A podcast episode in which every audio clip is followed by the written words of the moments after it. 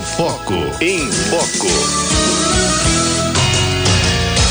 Comportamento e arte.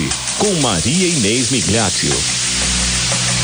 Comportamento e arte traz minha amiga que é, já disse a vocês, né, que é filósofa, jornalista, é, doutora mesmo em filosofia, professora universitária, atualmente, né, tá lá no Equador, mas gravou mensagem aqui para o nosso programa para a gente fazer uma reflexão nessa tarde. Maria Inês, boa tarde. Boa tarde, ouvintes da Rádio 9 de Julho. Hoje vamos tratar no nosso programa Comportamento e Arte sobre o transhumanismo. Transhumanismo é um movimento intelectual que propõe superar os limites naturais da humanidade mediante o melhoramento tecnológico. E hum, claro que é muito bem-vindo esse, esse movimento todo, porque é, melhorar as capacidades físicas, psíquicas, né, intelectuais das pessoas mediante o uso da tecnologia e método científico é algo muito bom. Né? Inclusive, o que tem a ver isso com o nosso programa de comportamento e arte, né? Evidentemente que essas peças tecnológicas, mecânicas, né, tem que ter uma certa arte para poder se adaptar ao corpo, né? Uma das técnicas muito utilizadas é a terceira dimensão, chamada 3D, quando se une, por exemplo, uma impressora que trabalha com material adaptável ao corpo humano, é muitas vezes um, tipo de plástico também muito útil em outros âmbitos, não só de aplicação ao órgão, ao corpo né, do, do ser humano. Então, é um 3D se trabalha com a tecnologia da rede social, da internet, da web, tecnologia da informática, unida a uma terceira dimensão que produz, produz é, aparelhos né, externos a nós, a nós mesmos. Então, é, esse, esse assunto é muito interessante, pensando na manipulação genética, na nanotecnologia, né, como um método, como uma, uma técnica né, que se pode melhorar a qualidade de vida. Por exemplo, né, quando se coloca a marca-passo para regular o estímulo do coração e manter a frequência cardíaca. Né? Eu não sei se, se todos sabem que o primeiro coração artificial foi feito em 1969 também temos agora, por exemplo, técnicas para eliminar determinado, determinados genes indesejáveis né, por, pela manipulação genética. Então, tudo isso é muito bom. Né? Essa, essa arte, essa tecnologia utilizada em benefício da saúde da pessoa. Por exemplo, né, quantas doenças podem ser evitadas quando se, se estuda né, por meio do ultrassom e da nanotecnologia, se pode tratar já o, o feto né, antes de nascer, porque muitas coisas hoje podem ser previstas e incluso com uma alta tecnologia serem resolvidas ainda no seio materno. Muito bem. Que problemas poderíamos ter em relação a esse transhumanismo, né? Quando a ciência radicaliza, né? Quando modifica esse comportamento do ser humano, por exemplo, a manipulação vai não para prevenir uma doença, mas para literalmente manipular o indivíduo, né? A mente, colocar aí alguns robozinhos que comandam a pessoa, né? E por isso, às vezes pode parecer ridículo, mas vocês se lembram, né? há pouquíssimo tempo, quantas discussões sobre as vacinas, né? Em relação ao Covid, frente ao Covid, o medo das pessoas de que fosse colocar um chipzinho dentro dela, né, para comandar tudo com essa força desses países aí de primeiro mundo que já tem uma ciência muito avançada. Inclusive o seguinte, quando a gente comenta isso num veículo de comunicação como o nosso, ou quando o povo já comenta essas coisas, que sabemos, né? Sabemos que muita coisa já foi feita sem que chegasse ao nosso conhecimento. Por exemplo, enquanto a gente está fazendo esse programa sobre esse transhumanismo, é, aqui na Rádio 9 de Julho. Muitos experimentos já foram feitos sem sequer que sabemos o que está passando por aí, né? Então, é, quando chega a nós, chega já algo mais diluído, né? Chega a nós de onde? Né? Desses cientistas, das pessoas especializadas que trabalham com uma linguagem própria, com instrumentos próprios, né? desenvolvendo a, a ciência. Pois essa postura né, de separar mente e corpo, de manipular pessoas, evidentemente é antiética e nos leva a um comportamento inadequado. Por isso mesmo que é, é muito bom que essas, todas essas pesquisas sejam feitas por instituições reconhecidas pela sociedade, instituições que têm um código de ética a cumprir. Essas ideias fundamentais do transhumanismo foram colocadas por primeira vez em 1923 por um geneticista britânico chamado Haldane. Ele fez um ensaio e previu todo esse tipo de, de pesquisa, né, de linha de investigação, de, de produção.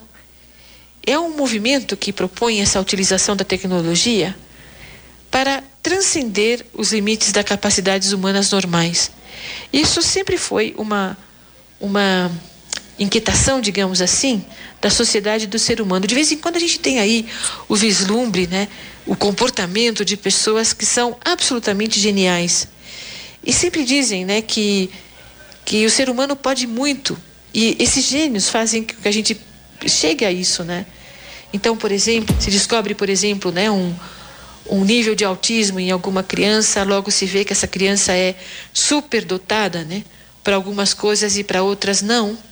Então, podem fazer cálculos rapidamente sem nenhuma sem recorrer a nenhuma maquininha, nem a lápis, nem nada, é um código mental, memorizam coisas ou desenham de uma maneira veloz e, e, e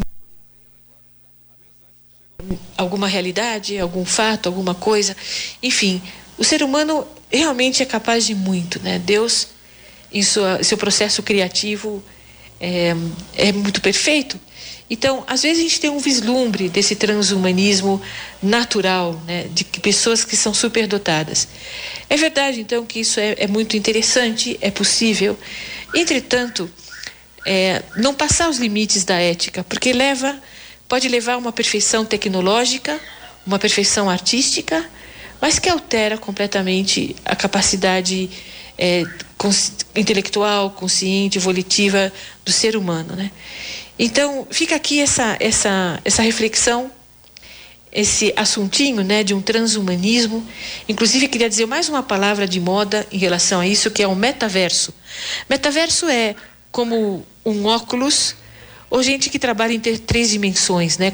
Isso é espetacular, por exemplo, você coloca um óculos e liga a um programa do computador, a um aplicativo, e ele te leva a uma viagem pelo corpo humano interno. Se, por exemplo, os estudantes de medicina podem aprender muito mais rapidamente com o metaverso, né, com esse óculos de três dimensões.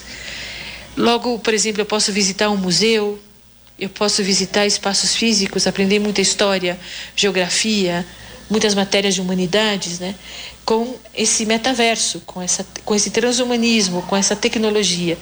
Então, o assunto é utilizar, como sempre, é, toda essa capacidade científica e tecnológica para o bem. Né?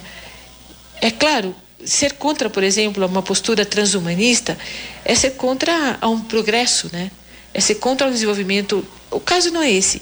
Aqui, nesse programa de hoje, estamos analisando o equilíbrio né, disso tudo. Como sempre, a virtude está no equilíbrio, nem mais e nem menos, no meio, ali, no equilíbrio. Então, nossa torcida de hoje do programa é que esse transhumanismo, esse toda a nanotecnologia, a manipulação genética, a terceira dimensão para entrar em museus, para aprender, para ser mais cultos, tudo isso são então instrumentos para um bom fim.